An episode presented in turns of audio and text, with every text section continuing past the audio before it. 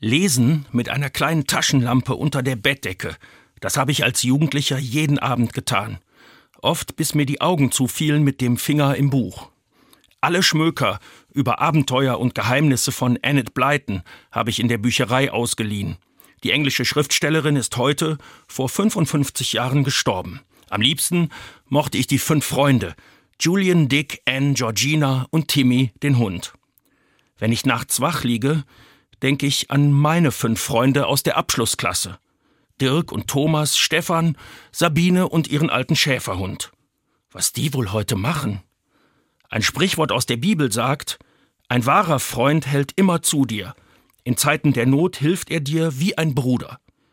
Vielleicht sollte ich Dirk mal wieder anrufen. Kommen Sie gut durch die Nacht. Das wünscht Ihnen Dominik Blum von der katholischen Radiokirche.